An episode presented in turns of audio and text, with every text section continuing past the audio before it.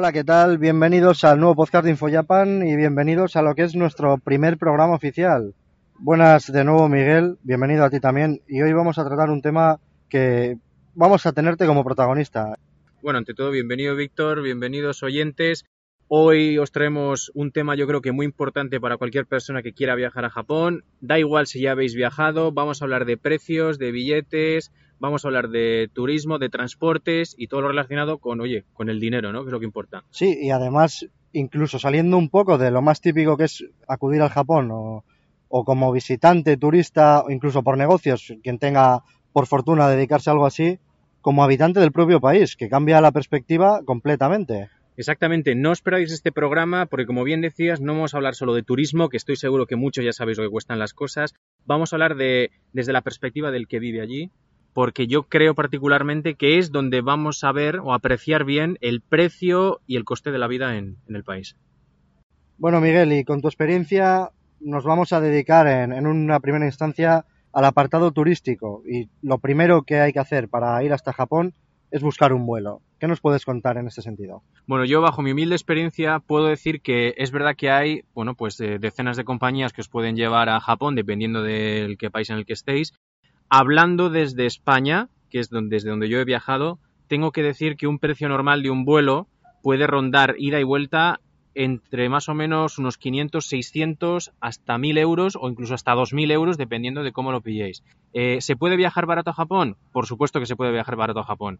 ¿Qué hacemos para pillar billetes baratos? Bueno, una manera muy sencilla es pillarlos con antelación. También tener clara, haciendo referencia a la antelación que dices, la época en la que quieres viajar y creo que también influye el aeropuerto de destino incluso. Hombre, mira, ahora que dices de, de, destino, es verdad que, por ejemplo, normalmente puede salir más caro acabar de destino en un aeropuerto como el de Osaka que acabar de destino como Tokio. Tokio normalmente, creo, me puedo equivocar, suele ser un poco más barato, porque evidentemente la afluencia de billetes o de aviones o de vuelos es mucho mayor que los que van a Osaka. Por cierto, a los que están escuchando, que sepáis que dentro de poco Iberia pues va a poner una, una línea directa, conexión directa Madrid-Tokio, directamente con un vuelo sin ningún tipo de escala, porque hasta ahora cualquier persona que quiera ir a cualquier parte de Japón va a tener que hacer como mínimo una escala, ya sea en, pues con Turkish Airlines en Turquía, en Estambul, o tenga que hacerlo en Alemania, por ejemplo, en Frankfurt, o incluso en Londres, dependiendo de la compañía que consiga. Bueno, y la opción de Iberia, además de la ventaja de ser un vuelo directo, también podemos decir que es una opción bastante económica. Creo yo, vamos, no, espero no equivocarme, pero sabemos, o por lo que nos ha llegado la información, que no va a haber mucha diferencia respecto a un vuelo con escalas, incluso en, muchos casos algo más económico, como decimos. Sí, yo había oído que igual está, no sé si estaba en premio o sea, precio promocional o algo por el estilo, creo que estaban entre los 600 euros, que hay que decir que sí que es verdad que un billete, quitando agencias de viajes, ida y vuelta puede rondar unos 600 euros, 400 he llegado a ver, pero algo especial, con mucha antelación, pero cualquier persona que vaya a coger un billete de vuelo ida y vuelta por persona normalmente pagará alrededor de 600 euros, que es un precio bastante razonable, hay que decirlo. No me parece caro y porque hasta hace unos años estaba en torno a los 1000. Y ahora que tenemos más o menos una referencia o un rango de precios en los que manejarnos, cuéntanos un poco tu secreto a la hora de, de intentar ahorrarse para que no duela tanto el bolsillo y disfrutar más allí, en el propio país. Bueno, yo creo que esto es la madre del cordero. ¿eh? Aquí, vamos a ver, esto es lo que siempre me pregunta la gente, ¿qué haces para conseguir billetes baratos? Porque yo durante una temporada estaba viajando bastante entre pues, Japón, España, España, Japón. Uno de los ejemplos muy sencillos, ¿cuál era? Lo vuelvo a repetir, antelación, no comprar billetes, esperar hasta el último momento. Sé que es una tontería, pero si compramos los billetes cinco o seis meses antes, si es posible, a no mucho tardar, como, como, máximo tres meses antes nos vamos a ahorrar tranquilamente de media 200 o 300 euros seguro. Otra técnica, hay páginas web que todos conocemos, como Sky, Skyscan creo que es, sí, ¿no? Sky, Sky Scanner. Creo Sky Scanner, a través de esa página te hace un listado de precios de billetes de avión en un minuto y ahí puedes tener referencias y luego saber que menos de 500 no vas a tener, o sea, no vas a poder pagar. Normalmente va a estar en mínimo de 500, 600. Vuelvo a repetir, que yo he visto casos de hasta 400 euros ida y vuelta, pero muy pocas veces, y lo normal pues serán 600. Repito, 600 me parece, o 700 no es mal precio, ¿vale? No es un mal precio. Es un precio razonable y más teniendo en cuenta si te estás ahorrando esos 200 o 300 euros. Exactamente. Entonces, Miguel, si nos hemos conseguido ahorrar 200 euros, 300 euros en el billete de avión, y empezamos a volar una vez llegados al país. Otro tema que preocupa bastante es el transporte público, porque sabemos que en Japón no es precisamente barato, pero también sabemos que hay opciones para turistas esto es muy importante. Es que la gente me dice muchas veces, es que el transporte en Japón es muy caro. Sí, sí, y es verdad que es caro. Es muy, muy, muy caro, sobre todo si utilizamos pues, redes de transporte como el tren bala, ¿no? Por ejemplo, los vuelos entre, entre otras ciudades dentro del país pueden estar a unos precios muy baratos, pero sí que es verdad que trenes y metro son caros si queremos viajar barato, si no tenemos problemas de dinero, no hay problema. Cogemos el tren bala, nos vamos de una ciudad a otra, de punta a punta del país, podemos coger vuelos, no hay problema. ¿Qué ocurre si queremos eh, viajar barato en Japón? Bueno, el metro y los trenes regionales no los vamos a poder evitar. Vamos a tener que pagar, que suele costar el viaje, pues entre 4, 5, 6 euros, dependiendo de dónde vayamos. A veces el metro solamente, pues en dos o tres estaciones puede valer unos dos euros o tres euros. Es caro si lo comparamos con países como España, es verdad. Sin embargo, si queremos hacer viajes entre ciudades, por ejemplo, irnos desde, por ejemplo, desde Osaka hasta Nagoya, por ejemplo, o desde Tokio hasta cualquier otra ciudad cercana, podemos utilizar autobuses, porque hay autobuses que van entre ciudades, como hay en España un Madrid-Barcelona o un Madrid-Bilbao, por ejemplo, y son muy baratos en comparación con los trenes bala. Por ejemplo, una recomendación que yo he hecho muchas veces, estoy en Osaka, me quiero ir a Tokio, bueno, no tengo dinero, es muy sencillo, cojo un billete de, autobús con antelación, con un mes de antelación, por ejemplo, nocturno, paso la noche en el autobús y me he dejado pues tranquilamente solamente unos 30 euros o 20 euros nada más por ese, por ese viaje. Y te has ahorrado una noche de alojamiento, bueno, es otro tema que hablaremos más adelante, que buscando, es eh, igual que, que como las otras opciones, buscando y con previsión, todo puede salir barato, desde luego. Exactamente. Y ya repito que el tema de autobús es muy barato. Si lo dejáis pasar, el precio sube, pero nunca llegará a los 200 euros, 300 que puede valer ida y vuelta en un tren bala. Y también creo que en, el tema de transporte hay que hacer un apunte porque está todo perfectamente comunicado. Da igual dónde quieras ir y cuándo quieras ir, que siempre tienes opciones. Eh, ese es un punto muy importante, gracias por decirlo, Víctor, porque es verdad, eh, eh, la gente que normalmente se mueve por Japón, los turistas, una de las cosas muy importantes que tienen eh, la red de transportes es que da igual al pueblo que vayas, porque en el 90% de las partes de Japón, un 80, 85 quizá, es que está directamente todo hiperconectado, con lo cual no vamos a tener nunca problemas de transporte, aunque sí que es verdad, y repito, que el transporte allí no es barato si lo comparamos con países como España. Creo que estamos mal acostumbrados realmente porque en España, depende también la comunidad autónoma, tiene un precio u otro, pero en Europa los precios de transporte público son bastante mayores que los que tenemos aquí. Exactamente. De todas formas, cualquier turista debe saber, sobre todo, me estoy refiriendo a ciudades como Tokio, Osaka, eh, me imagino que también en Kioto, bueno, hay pases de turista, pases de un día o de dos días que te permiten, eh, vamos a decir, subir a cualquier tipo de transporte. A veces es solamente autobús, a veces es solamente tren o a veces son ambas y que te permite, pues, por un precio mínimo, pues durante un día, pues eh, digamos que poder coger ese transporte e ir a donde te dé la gana. Que sale, os digo que sale a cuenta. Cualquier ciudad a la que vayáis de turista, intentad preguntar en el punto de información turístico que encontréis si tienen eh, billetes especiales para turistas y así os, os vais a ahorrar mucho dinero. Y por último, perdona Víctor, tengo que decirlo, ya para el que no tenga ni un duro, para el que no tenga ni un duro o quiera viajar a lo barato, hay bastante gente, bastantes extranjeros, bueno, bastante igual es un poco exagerar, pero hay extranjeros, conozco de primera mano, que hacen eh, hitchhiking, o sea... El pulgar para arriba, haciendo autostop. Ah, autostop, eso es que no sé la palabra. Hacen autostop y yo sé uno, un argentino que conozco, se recorrió el país desde el sur, creo que salió desde Kyushu, desde Kumamoto, y se fue hasta Hokkaido haciendo autostop. Y tardó, no sé si unas semanas, pero se puede hacer. Se puede hacer. y precisamente en un país como es Japón, en el que prima la seguridad. Puede que que desconfiar en, otros puntos del mundo sea más sencillo que precisamente en este país del que estamos hablando. Eso es verdad. Oye, tenéis que tener en cuenta que Japón es muy seguro, sobre todo las chicas, las mujeres que nos estén escuchando, que no tengan ningún miedo a andar por la calle, porque en general no hay absolutamente ningún problema. Y luego, lo más importante que repito del autostop es que hay gente que te recoge porque está, eh, no te voy a decir, está, vamos a decir que no está acostumbrada a ver extranjeros y cuando tienen contacto con algún extranjero quieren parar, quieren llevarte, quieren intentar hablar un poco de inglés quizá y están casi algunos deseándolo, sobre todo en zonas igual que no tienen tanto, tanta conexión con extranjeros. Interesados entonces podemos decir en intercambio cultural, prácticamente. Exactamente, es eso mismo. No, no por interés de la propia persona, sino por el interés eh, hacia su cultura y poder recoger algo de ellos. Eso es, digamos que es como un interés. Mira, recuerdo el caso de un, uno que conocí que era de Estados Unidos, se fue a vivir a Nagoya, a un pueblecito cercano a Nagoya, y durante la primera semana que estuvo allí, como no había más extranjeros, mucha gente en el pueblo le paraba y le decía que le invitaba a comer o a beber solamente por el hecho de poder hablar con él un poco en inglés y conocer un poco su cultura. Por descubrirle también. Exactamente, Es- sí, eso es. Tanta diferencia entre una cultura y otra y entre las personas que también es comprensible, ¿no? Así es. Pero bueno, el transporte público o privado incluso en Japón podemos decir que es una maravilla, conexión, muchas alternativas de precios y siempre estamos buscando la opción más económica. Hemos buscado en el vuelo, hemos buscado el transporte público y pasamos al alojamiento. Es otro tema que a la gente le puede costar un poco. Desconfiar de los precios tal vez. Yo creo que, que no hay que dar ese caso de desconfianza, ¿no? ¿Tú qué nos puedes contar, Miguel, de nuevo? Porque tú has tenido experiencias como turista varias veces y has disfrutado de, todo tipo de alojamientos. Bueno, yo he estado en todo lo que hay, ya, ya lo digo desde ya. Yo conocí alojamientos desde caros hasta lo más barato. Entonces, eh, para una persona normal y corriente, como puedo ser yo, que quiere ir a Japón, hombre, lo más lógico yo os recomiendo es que miréis hoteles, ¿vale? Un hotel normal y corriente. Vais a encontrar hoteles caros y vais a encontrar hoteles baratos. Si alguien me pregunta, ¿cuánto cuesta una noche en Japón?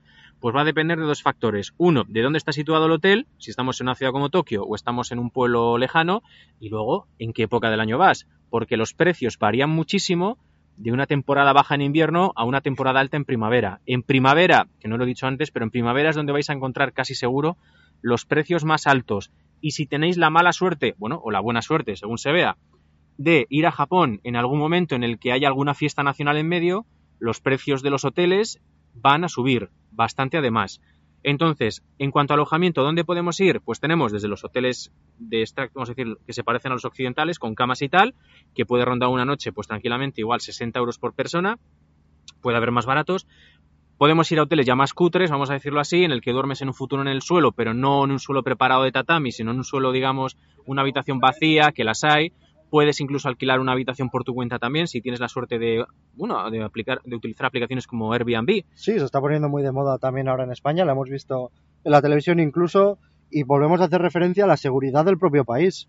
Creo que son opciones muy a tener en cuenta hablando de Japón. Sí, en, Air- en Airbnb yo sé de gente que está en otros países y ha tenido algún problema, de que le han robado, lo que sea. En Japón jamás he oído ningún problema, ni creo que lo haya, ya os puedo avisar. Cualquier persona que quiera coger un alojamiento barato a través de esa aplicación, que yo la he usado en varias ocasiones, puedes encontrar eh, habitaciones eh, de un tamaño pequeño, pero que dos personas pueden estar ahí perfectamente una semana o dos semanas o unos días tan solo, a un precio quizá que puede rondar los 20 euros por noche, que está muy bien. Luego ya podéis ir a los hoteles cápsula, por ejemplo, si queréis un poquito más barato, que rondará también más o menos los 20 euros por noche. No, no recomiendo a todo el mundo ese hotel porque no todo el mundo puede dormir bien ahí. Parejas, por ejemplo, Parejas, por ejemplo, no sé hasta qué punto si van a poder estar eh, los dos en una misma una cápsula. cápsula, no lo sé. Suena, Quizás suena un separados. poco feo, pero realmente si se llaman así es por algo, y es precisamente porque son cápsulas. Hombre, los hoteles cápsula, yo, yo no he estado directamente, sí tengo gente que ha estado y me dice que no ha tenido ningún problema, que ha dormido muy bien, silencioso, espa- espacio suficiente y ya está. Yo particularmente no iría, es mi opinión, pero cualquier persona que quiera vivir la experiencia, pues aunque sea puede ir a una noche allí. Pero en los hoteles cápsula creo que tenemos que tener en cuenta también un poco el, el objetivo. No sabemos si su objetivo es que vayan occidentales con el consecuente tamaño o para japoneses que sabemos que, que puede, comparado con otros países, menor altura, menor envergadura, más estrechos incluso. Es algo que hay que tener mu- mucho cuidado a la hora de elegirlo. Hombre, si eres una persona que mide 2 metros, 2 metros 10, eh, no sé yo hasta qué punto cabes en el hotel cápsula. Pero a lo mejor ni, ni en un hotel convencional. Bueno, en uno convencional, bueno, bueno, es verdad que allí las camas, sí que yo en algún hotel que he estado de cama, pues eh, eran un poquito justitas, pero yo creo que una persona normal y corriente de occidental no va a tener absolutamente ningún problema. Ahora, si ya te digo, si eres una persona alta, 2 metros 10, 2 metros 15, que habrá pocos escuchándonos seguramente, o eres una persona, digamos, que corpulenta, hombre, pues quizá en algunas zonas pueda tener algún pequeño problema, pero bueno, que algo circunstancial, ¿eh? Si no tenemos la opción de ir a uno de estos de futón en el suelo, Claro. quitar el futón y dormir directamente en el suelo, porque al fin y al cabo estamos en Japón y hay que disfrutar del viaje. Eso es, oye, que en el suelo se duerme muy bien, ¿eh? ya os lo digo, ¿eh? el tatami además es maravilloso, echas el futón allí y duermes, vamos, sin problema. Con futón, sin futón, perdona que te interrumpa, pero sea como sea hay que descansar para seguir la jornada. Y quería decir una cosa que me ha recordado cuando has hablado de los, de los occidentales, y yo creo que habría que, que comentar a la audiencia, y es que hay en ciudades grandes, porque yo creo que quizá en pueblos no ocurra tanto, pero en ciudades grandes eh, hay hoteles en los que no voy a decir que no aceptan extranjeros, pero quizá eh, pueda pasar que si vas a pedir una habitación, tú de motu propio allí, sin reservar antes, siendo extranjero, te puedan denegar el acceso. ¿Por qué? Pues porque quizá en ese hotel, digamos que sea un hotel pequeño, quizá esté regentado por alguna familia o algo, no hablen ninguno inglés, no hablen ninguno más que japonés, solamente japonés, con lo cual, al no haber una posibilidad de, bueno, de contacto de lenguaje, ante cualquier problema que pueda surgir, no te van a poder ayudar y prefieren decirte que no antes de que pueda surgir algún problema. No es ningún problema de racismo ni nada por el estilo. Eh, entonces, que sepáis que si vais a Japón, lo mejor que os recomiendo yo es que vayáis ya con el hotel pillado y si no podéis hacerlo, que sepáis que os puede ocurrir esto. A mí me ha pasado, por eso lo, lo comento. Bueno, Miguel, es un consejo que hay que tener muy en cuenta por si viajas y te encuentras sin alojamiento, pero peor sería, además de no encontrar alojamiento, quedarte sin comer. Bueno, eh, apartado para mí, vamos, eh, crucial, ¿eh? Yo soy un amante de la gastronomía, de cualquier tipo de gastronomía, y la verdad es que como turista, eh, sí que es verdad que cuando llegas a Japón te puedes sentir un pelín perdido en el sentido de que igual no sabes ni dónde comer ni qué comer. A mí me pasó eso la primera vez que fui, no sabía dónde ir y al final pues vas probando sitios. ¿Qué recomiendo a los turistas? Bueno, cualquier persona que vaya a Japón, lo primero, por favor, hoy en día hay internet, hay YouTube, tenemos Twitter, podemos investigar un poquito sobre gastronomía japonesa antes de ir, cosa que recomiendo, no más que nada por saber, sino por, porque quizá podamos, puedas encontrar, bueno, platos o, alimentos que no conocías y que igual te apetece comer allí. Vamos a hablar de precios. Eh, ¿Comer en Japón es barato? Sí. Es barato según el tipo de establecimiento. Puedes pagar un menú, puede estar entre tranquilamente unos 5 euros, 6 euros, dependiendo lo que comas. ¿Hasta cuánto de máximo? Pues lo, Lo que, que te quieras quieras gastar. gastar. Hay restaurantes que puedes gastarte 1000 euros tranquilamente comiendo o cenando. Si lo que quieres gastarte, a verlos, haylos.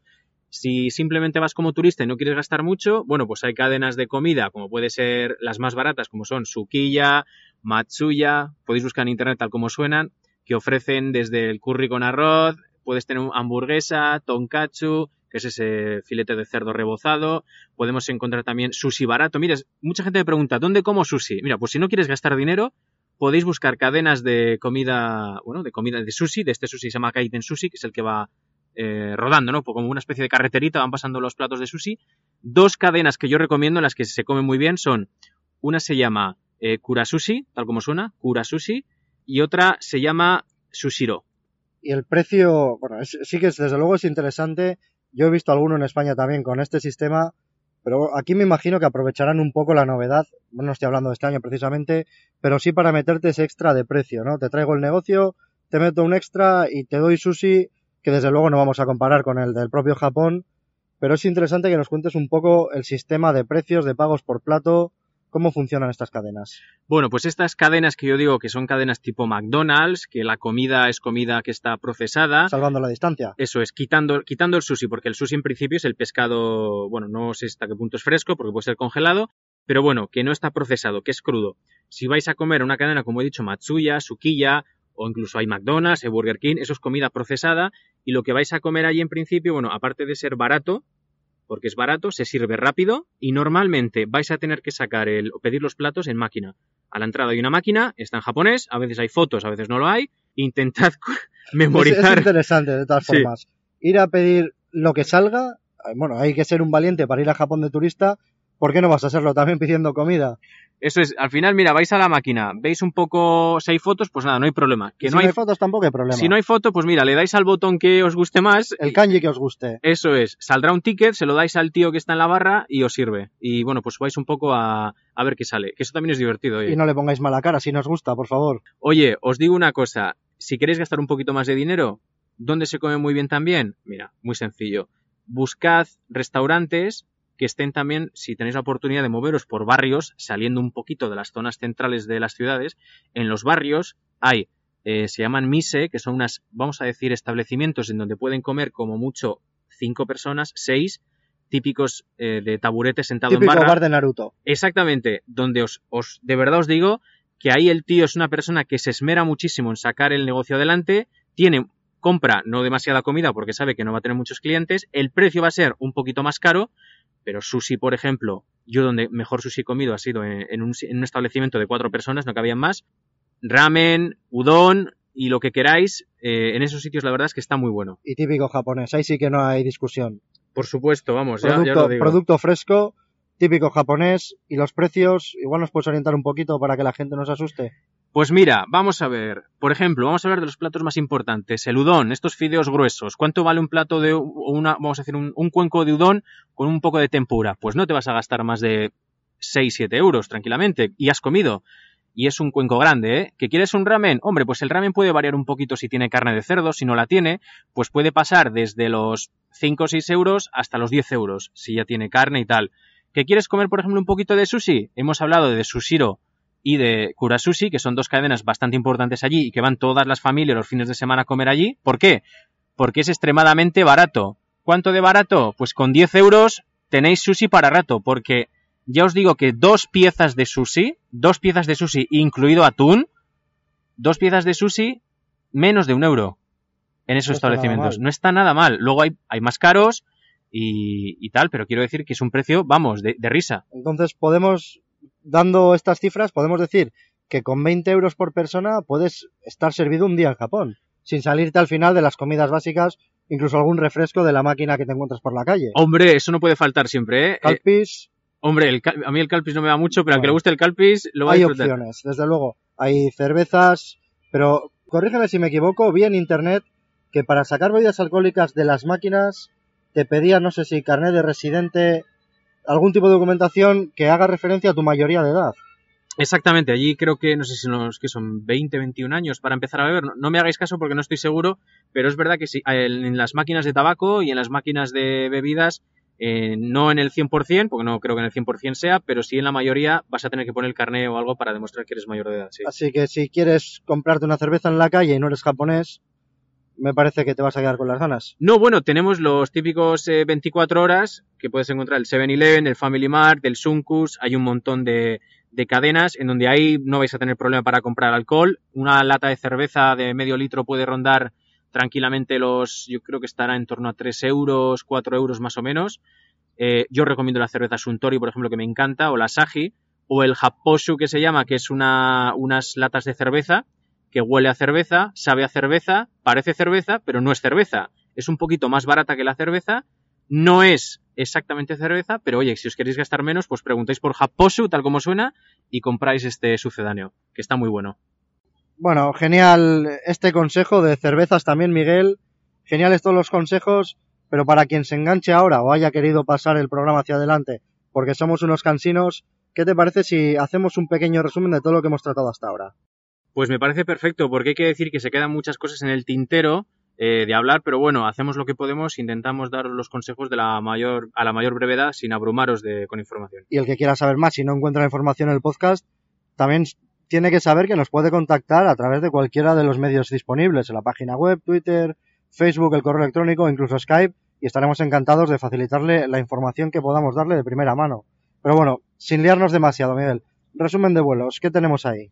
Bueno, vuelos, lo, muy breve, muy breve, muy breve. ¿Que quieres comprar un billete barato? Antelación, compañías baratas. Turkish Airlines está ofreciendo unos, unos billetes bastante baratos en comparación quizá con Lufthansa, por ejemplo, o con otras compañías. Antelación, gente que me está oyendo, de verdad, antelación es clave, es un concepto clave a la hora de sacar el billete barato. Ni demasiada antelación, ni demasiado poca. Tres meses como máximo para sacar el billete y si podéis un poquito antes, pues mucho mejor. Ok, está perfecto, sabemos que nos podemos ahorrar 200, 300 euros. Con la palabra solo antelación, hay que llevarlo a la práctica. Y ahora vamos al transporte. Bueno, transporte. Lo más caro, Shinkansen, si queremos movernos entre prefecturas, comunidades autónomas, como queréis llamar. ¿Que queréis bajar un poquito el precio? Bueno, tenéis la opción de ir cogiendo otros trenes, tardaréis más tiempo, pero será más barato. ¿Que queréis ahorraros un poquito más de dinero? Bueno, pues pensaros la opción de viajar en autobús. Podéis perder 8, 9, 10 horas, que yo entiendo que en un viaje de una semana o, do- o 10 días es un tiempo importante. Bueno, siempre tenéis la opción de viajar de noche. Se puede pillar el autobús de, por ejemplo, desde por páginas web de internet o estando ya allí, no hay ningún problema. Con un poquito de antelación puedes pagar 20, 30 euros por ir desde Osaka hasta Tokio, por ejemplo, que es una distancia bastante grande, un precio muy, muy asequible. Y si no, chicos, bueno, pues el autostop pues puede salvar la vida. Sí, funciona perfectamente. Entonces sacamos la conclusión de que en el transporte aquí igual influye menos el tema de andar mirando el dinero el tiempo de viaje del que dispongamos. También, sí, no vamos a hablar tampoco mucho de metro porque, vamos a ver, es que del metro eh, no vas a poder saltarte nada. La única opción de evitar el metro es ir andando. Entonces, el billete de metro es un poco caro. Si ¿O taxi? O taxi, bueno, el taxi, bueno, taxi a veces te puede salvar un poco la, vida, ¿eh? Depende de cuántos vayáis también. Sí, oye, si vais tres personas o cuatro, quizá un taxi os pueda salir mejor que un metro. No lo sé, depende de cuándo, cómo vayáis y de qué manera. Pero bueno, no es una opción tampoco a descartar, ¿eh? Alojamiento. Yo creo que es el punto que a la gente más le cuesta asimilar. Alojamiento, tenéis hoteles tipo occidental, que son un poco más caros, tenéis los ryokan, que son con familias a veces que lo están regentando, que son los típicos que parecen, ¿verdad?, con tatami y tal, que pueden ser muy caros o pueden ser muy baratos, dependiendo de la zona que estéis. Si os vais a Kumano, que está lleno de balnearios, pues en un ryokan en Kumano os puede salir la noche 300 euros tranquilamente. Entonces hay que tener cuidado de a dónde se va, hay que mirar con antelación también, tener cuidado con el tema de las fiestas nacionales, porque como se junte un puente japonés, los precios van a subir. Evidentemente, si os vais la Golden Week, que es como la Semana Santa, vamos a decirlo así, a la japonesa, van a hacer los precios más caros. Si vais en primavera, va a ser todo más caro, todo, todo, todo va a ser más caro que si vais en invierno o en alguna parte de, de, otra estación, o en verano también, en agosto todo va a ser más caro. Entonces, es un poco echarle un poco de lógica y tener en cuenta que los hoteles en Japón, pues en general son un poquito más caros y si no, siempre tenéis eh, Youth Hosting que se llama, Youth Hostels, que vale la noche 15-20 euros, podéis compartir habitación con otras personas, literas, dormir en el suelo, etcétera, que eso pues para la gente que vaya más a lo mochilero, pues puede ahorrarse un dinero. Sí, y aquí quiero hacer un apunte también, aunque vayáis de albergues buscando la opción más económica, por favor, tenéis que ir a un ryokan. Eso es así. Sí, la verdad es que si podéis, eh, los hay baratos y los hay caros. Buscar uno barato. Exactamente, si podéis encontrar, porque muchos de ellos tienen eh, onsen que se llama, bueno, el, pueden tener algún balneario pequeñito o la opción de poder estar en una piscina termal o algo, y la verdad es que vale la pena. Y si vais a ir a Japón, no tenéis problemas de presupuesto, por favor, metedlo dentro de vuestra agenda, porque no os podéis ir del país sin iros a un, un ofuro que se llama un onsen, a un, a un lugar pues tipo balneario, con, ya sabéis, el agua caliente y todo eso. Es una maravilla un placer de, de, la vida, ¿no? Y del viaje. Yo también creo que es algo que hay que recomendar a cualquiera que vaya al país, aunque no entre en sus planes, que fuerce por hacerlo. Pues sí, totalmente recomendable. Y lo más presente que tenemos eh, antes de empezar con el resumen y con lo que vamos a acabar es la comida, el tema de cuánto podemos gastarnos en un día en Japón. Bueno, finalmente este punto que hemos hablado, el tema de la comida. Bueno, ya sabéis, el sushi, el udon, el curry, eh, ¿qué más hay? Se me olvida, el tonkatsu. Eh, todas estas comidas son baratas, y caras las podéis encontrar baratas en, en, cadenas de restaurantes, como he hablado algunas antes, en cadenas de sushi, en cadenas de restaurantes de curry, etcétera. También hay restaurantes propios de gente que monta su propio negocio, donde hay posiblemente el precio suba un poco, pero la calidad siempre va a ser mejor.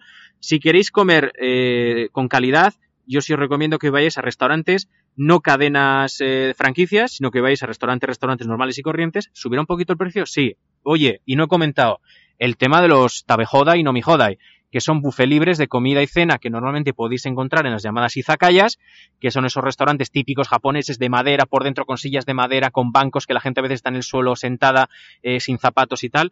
Esos sitios donde se sirven unas tapas, vamos a decirlo así, que no son tapas, son pequeñas raciones, se comparte la comida entre las personas que va. Entonces yo os digo, os recomiendo que un, unos 30 euros por persona, 40, dependiendo de cuánto bebáis y de cuánto comáis, podéis estar en una izakaya y yo creo que cualquier persona que se lo pueda permitir, de verdad, por favor, visitad las izakayas, aunque sea solo a vez, aunque sea una sola vez, pero siempre a cenar, ¿eh? Y nunca solos, id con amigos, que si no, no se disfruta. No sale rentable tampoco. Nada, no vale la pena no pagar, no vale la pena pagar 30 euros por beber toda la cerveza que quieras, por ejemplo, pero si no tienes a nadie con quien bebértela. Claro. A, a, iros a, a una de sushi a comer solo si queréis, pero si estáis solos, Hombre, por vivir la experiencia no está mal, pero de verdad, y las izakayas como se disfrutas con amigos. Una práctica muy japonesa. Absolutamente japonesa, es maravilloso. Bueno, creo que, que, hemos hecho un resumen más extenso de lo que deberíamos, así que os vamos a dejar unos segunditos para que simuléis toda la información y vamos a pasar a, a otro tema que vamos a tratar casi los mismos puntos, pero ya como habitante del país y también la experiencia de Miguel. Sí, que aquí va a haber cosas que van a cambiar.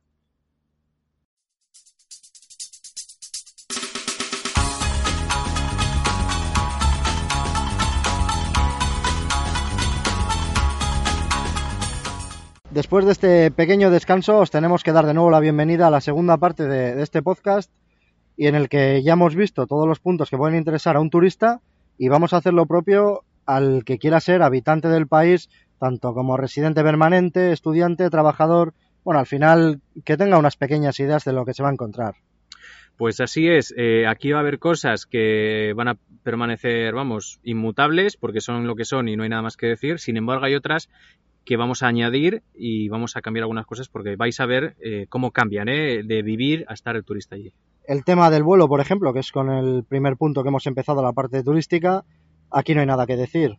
Pues sí, el, el tema del vuelo, la verdad, es que poco hay que decir porque es lo que es, los precios valen igual, seamos turista o, se, o tengamos visado, poco más hay que decir. Lo único que os podría decir es que, bueno, ya que estáis de, dentro del país y si queréis coger un vuelo de, de, una ciudad a otra, dentro del país, pues como vivís, se supone que una persona que está viviendo allí tiene más tiempo, pues quizá pueda entrar a descuentos especiales con algunas compañías nacionales y pueda sacar algún billete más barato. Por lo demás, todo igual. Sí, porque en este caso la previsión tampoco nos sirve. Exactamente. No sabes cuándo vas a ir a trabajar. Bueno, a estudiar en este caso sí podrías tener ese punto extra de previsión. Pero si te mandan a trabajar y te tienes que buscar el billete, ahí no hay, no hay juego posible de, de buscar precios. Pues sí, ahí estaríamos ya atados. Eh, dejamos el, el, vuelo, que ya vemos que no vamos a ahorrar prácticamente nada si no disponemos del factor previsión, para hacer una comparación entre alojamiento como turista y el alquiler, pues dependiendo también mucho de la ciudad, pero vamos a dar precios más o menos razonables y, y, a lo mejor pues un rango de precios que podemos encontrar indistintamente entre las ciudades. Bueno, eh, esto es un tema bastante peliagudo porque mmm, si me preguntáis cuánto vale un mes en Japón, pues voy a decir que depende.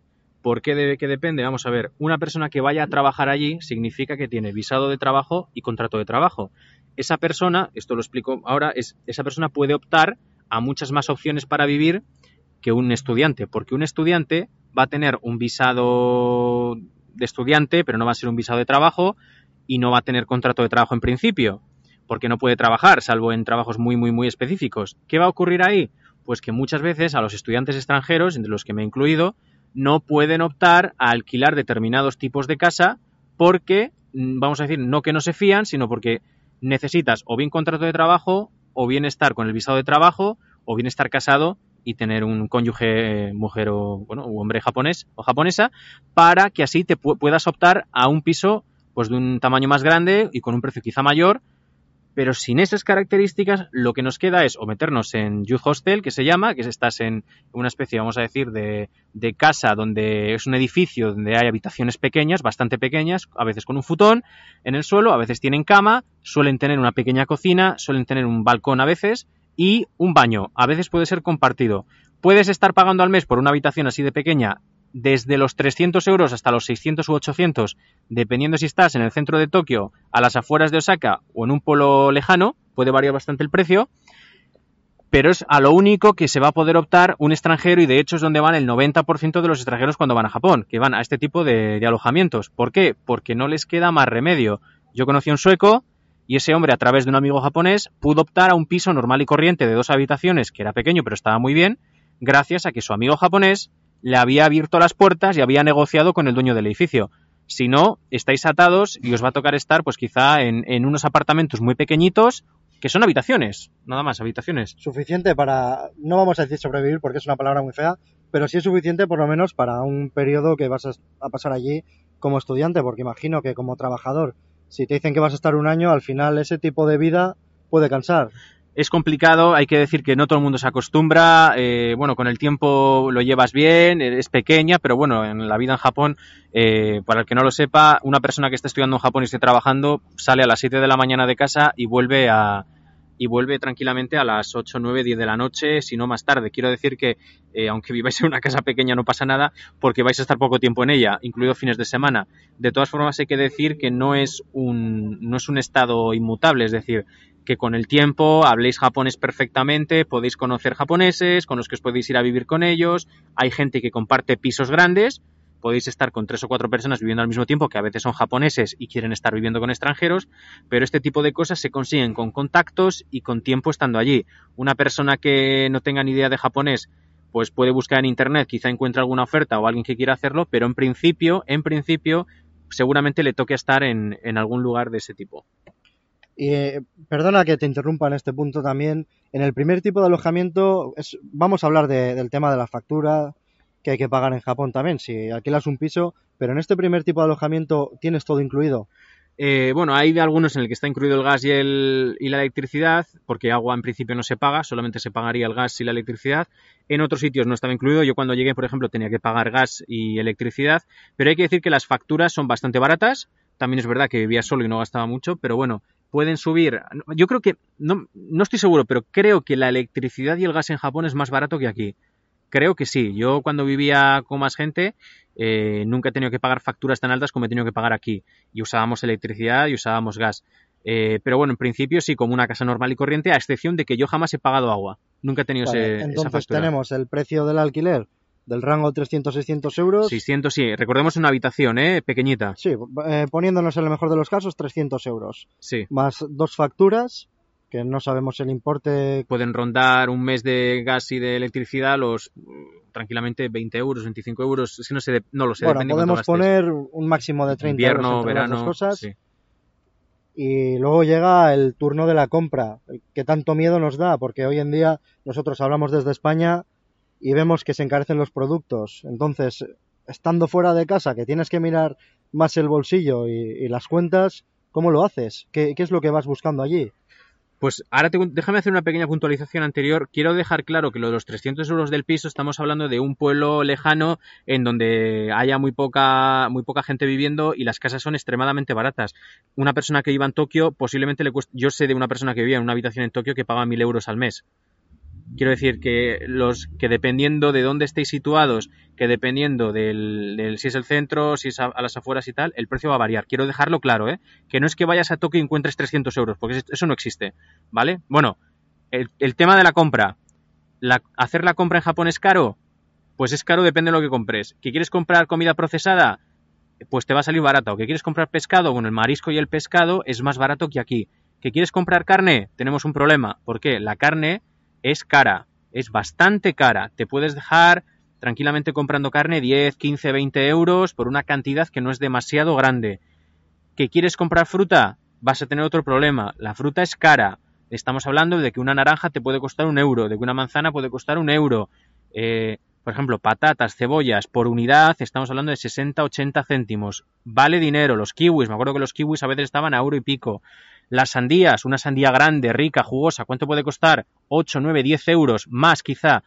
La fruta, la verdura es cara. Por eso digo que una persona que vive en Japón normal y corriente, si quiere comer sano, si quiere comer equilibrado, va a tener que invertir más dinero que si vive, por ejemplo, en España, donde un kilo de naranjas pues cuesta euro y pico, dos euros. Sí, pero nos ponemos en el caso que si es un residente en Japón y es japonés, opta a trabajos con sueldos japoneses. Claro, una- a ver, evidentemente los sueldos allí son altos, hay que establecer que hay dos tipos de trabajadores, que son los que están tipo camareros en, en tiendas de 24 horas, en alguna tienda por ahí tal, que esos cobran tranquilamente 7 euros la hora y que viven, pues, te- ¿qué te diría yo?, con lo justito.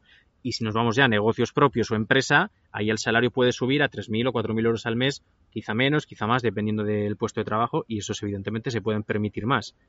Está claro, desde luego no es una compra prohibitiva, pero sí hay que ser bastante selectivo con lo que compras. Claro, sí, mira, yo lo que recomiendo, por ejemplo, es que una persona que quiera ahorrarse dinero en la compra, dos consejos. Uno, que tire de comidas japonesas tipo tofu, por ejemplo, que es comida muy sana y que además es barato, que compre pescado, que es barato también, que deje la carne un poquito a un lado y que no compre tanta carne y que compre pescado. Y en cuanto a frutas, bueno, pues que tendrá que comprar, si no quiere gastar menos cantidad de fruta y verdura, pero bueno, que puede comprar sin problema. Y luego, muy importante, la mayoría, no todos, pero la mayoría de los supermercados, muchos de ellos cierran tarde, estamos hablando de las 11, las 12, la 1 de la mañana.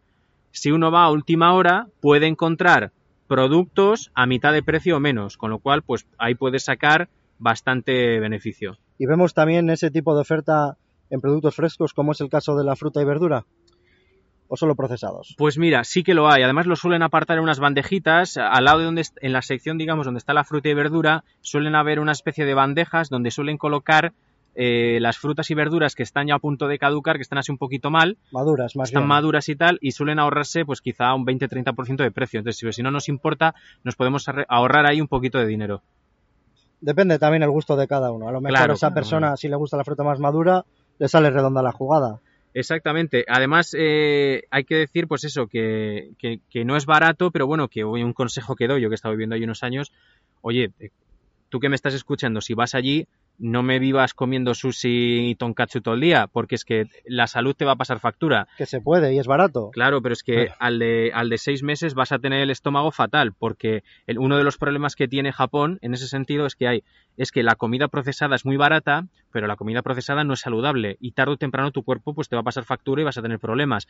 De verdad, eh, un consejo que doy es olvídate de gastarte el dinero en muchas tonterías e invierte en fruta y verdura, que aunque es cara, tarde o temprano la vas a Es necesitar. salud. Al Es final que es es- salud. estás invirtiendo en salud. No puedes estar viviendo comiendo todo el día sushi, tonkatsu y curry, por- porque el cuerpo te, es que te va, te va a parar un momento y pues, te vas a poner malo seguro.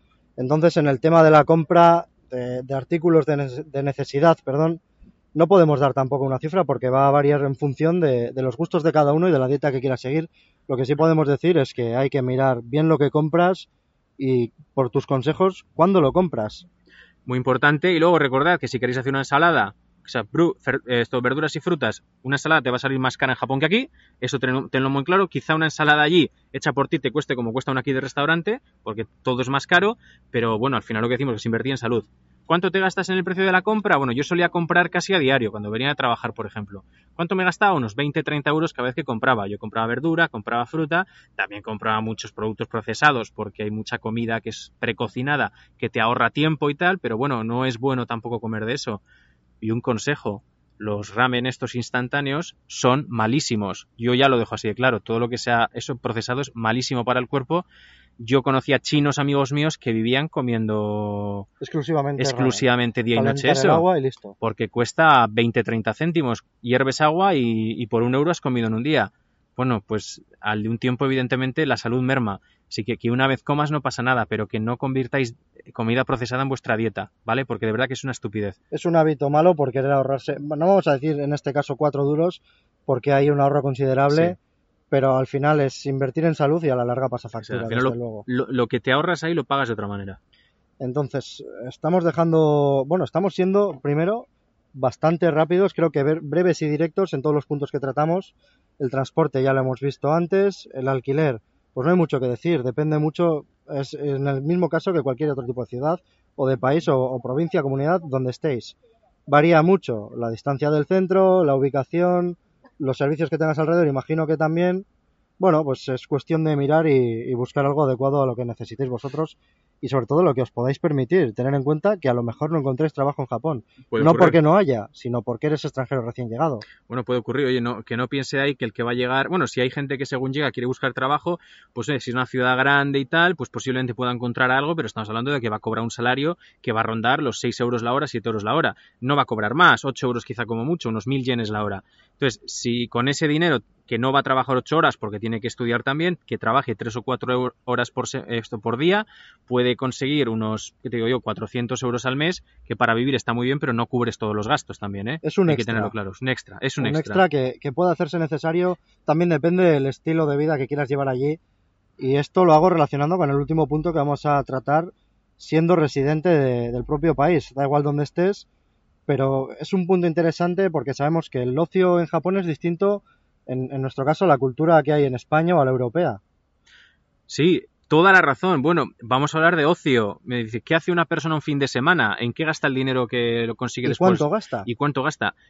Vamos a ver, la gente normalmente en Japón, en Japón es un país que es excesivamente consumista. Vamos a hablar de las ciudades sobre todo, dejemos un poco al lado el tema de las zonas rurales. Las ciudades son gastar y gastar, da igual lo que vayas a hacer, que vas a gastar dinero. Da igual que quieras darte un paseo por la calle, vas a tener que gastar dinero. Se gasta dinero por todo, Por necesidad. por necesidad casi. Bueno, ¿cuánto nos podemos gastar un fin de semana allí? Bueno, un sábado de noche que sales y tal. Bueno, vamos a ver. eh, puedes gastarte mucho dinero si no te das cuenta con lo que haces. Irte de cena, una cena normal de 20-25 euros, y luego irte a un karaoke, que es lo que hace normalmente la gente, y luego quizá tomar algo, te puedes estar dejando tranquilamente entre 50 y 80 euros. Y no es broma, ¿eh? Porque hay que pagar el karaoke, las bebidas son caras, alcohólicas, en, en bares, si es que no hay que pagar entrada, etcétera. Entonces, si yo me paso toda la semana trabajando, estudiando como, vamos, como un loco, tengo ganas de salir y divertirme, ¿qué presupuesto puedo más o menos manejar para salir? Bueno, Pues yo creo que simplemente, depende de lo que te quieras gastar, con unos 30-40 euros puedes pasar una noche bastante maja con amigos. ¿Que no quieres ir a un bar a beber? Bueno, oye, pues si alguien tiene casa, compras unas cervezas o una botella de algo y te vas a su casa o bebes en la calle, porque se puede beber en la calle, en alguna zona un poquito apartada.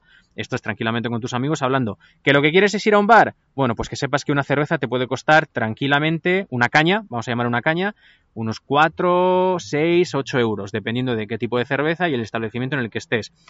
Eh, ¿Que quieres, por ejemplo, ir a un karaoke? Bueno, pues un karaoke te puede costar por hora pues 3 o 4 euros, pero bueno, puedes alquilar el karaoke, digamos, que se llama el free time, digamos, y pagas unos 10-15 euros y tienes la, habitación de karaoke para ti y tus amigos, o sea que dividís el precio entre todos.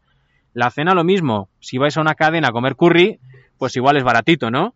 pero a un tonkatsu o algo así de, de, cadena de franquicia, que te vas a un sitio así un poquito más elegante o que te vas a una izakaya o algún bar de ese tipo así en el que digamos no es, no es franquicia, el precio va a subir. ¿Qué te puedes gastar? Pues 20, 30, 40 euros más o menos.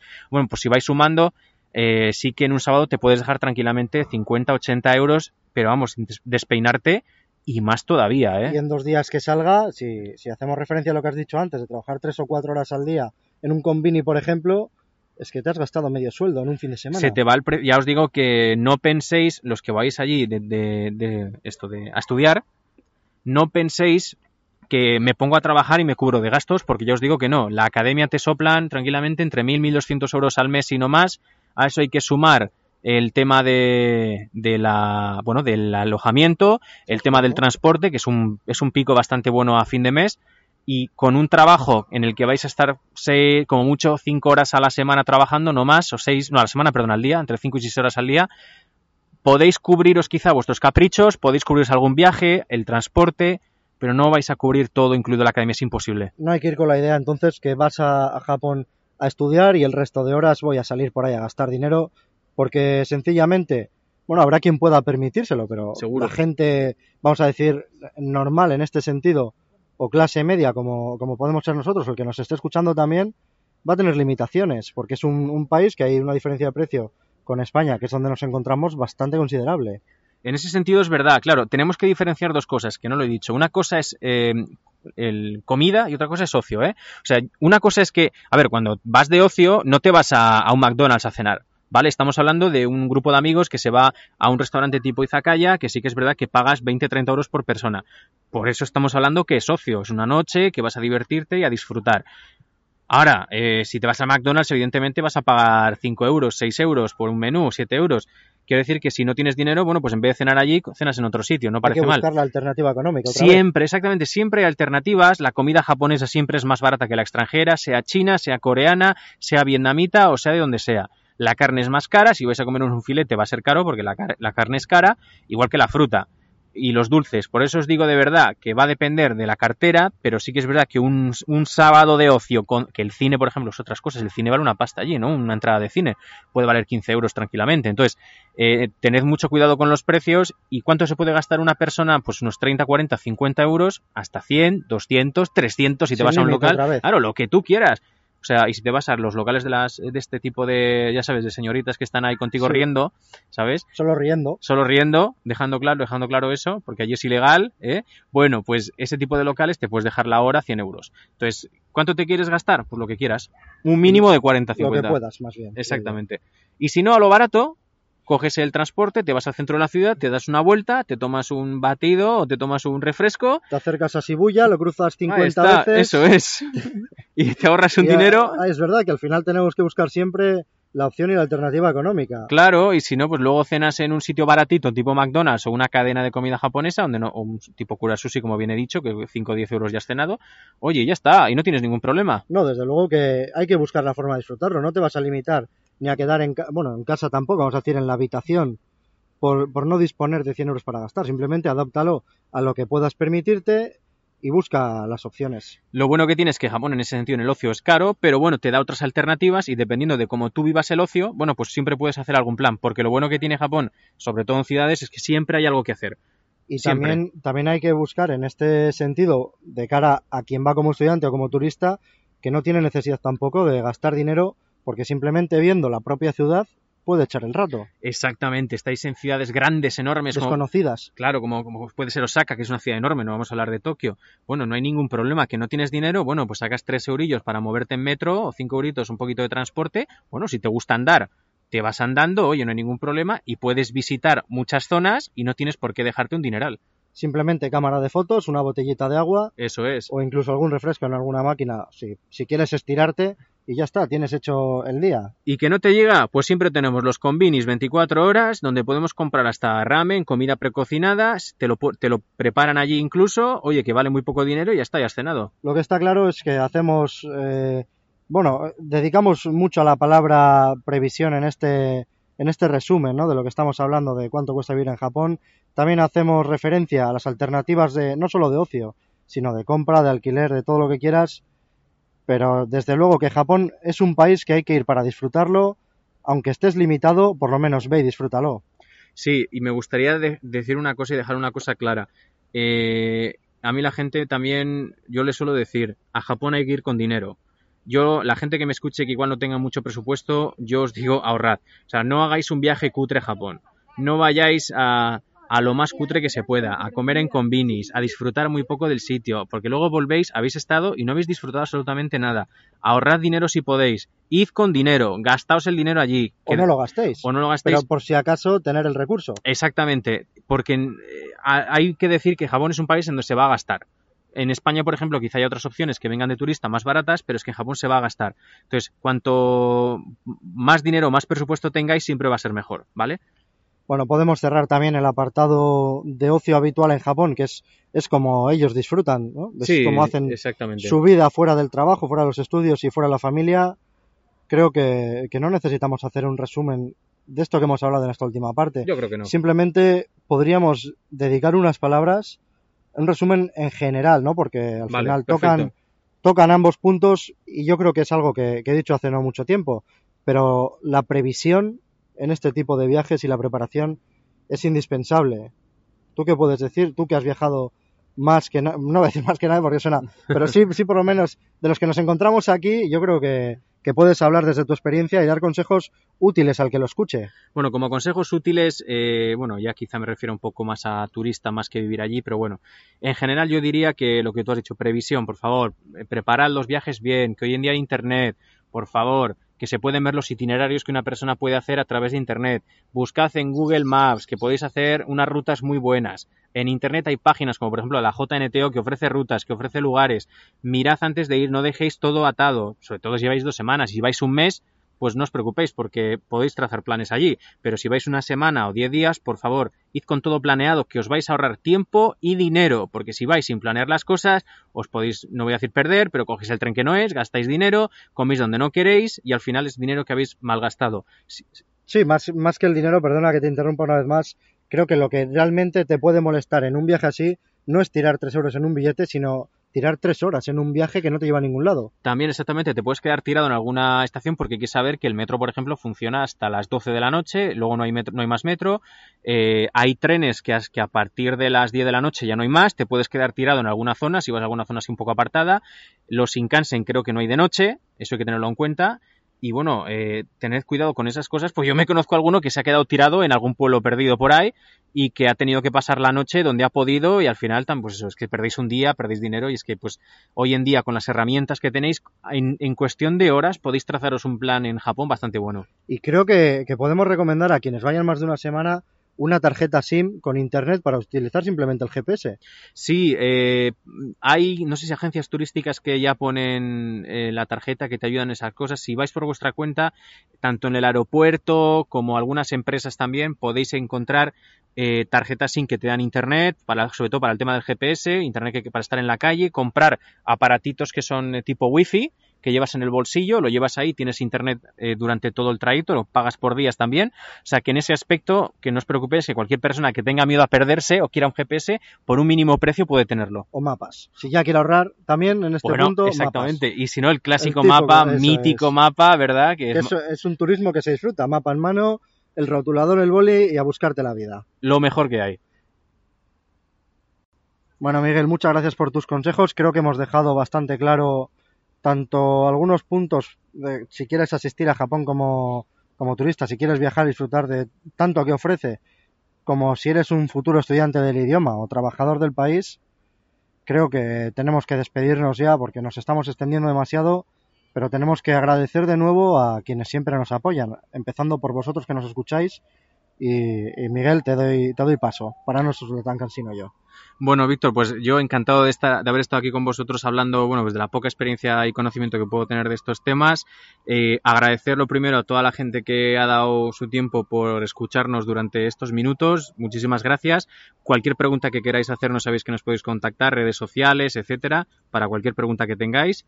Y bueno, por supuesto, no podemos despedirnos sin dar las gracias, por supuesto, a Udón, Restaurante Udón, y a Quaterni, la editorial Quaterni, ambos siempre por el apoyo que nos han dado en el Salón de Maga Barcelona, ¿verdad? Con los concursos y, y, tal, y sobre todo, bueno, pues decir que, bueno, que siempre estamos agradecidos de tener gente detrás y sobre todo gente como, por ejemplo, Udón, ¿no? Eh, que está a nivel casi nacional. Gente con conocimiento, sobre todo. Exactamente. Y gente dispuesta. Y sobre todo también gente maravillosa, gente de Quaterni, porque, vamos, eh, la labor que están haciendo intentando recuperar, eh, pues, eh, libros y obras de autores japoneses y temática japonesa que nos encanta y que lo están, están dando el callo día y noche, lo sabemos, para intentar hacernos llegar pues unos libros maravillosos. Desde aquí vamos a agradecer todo.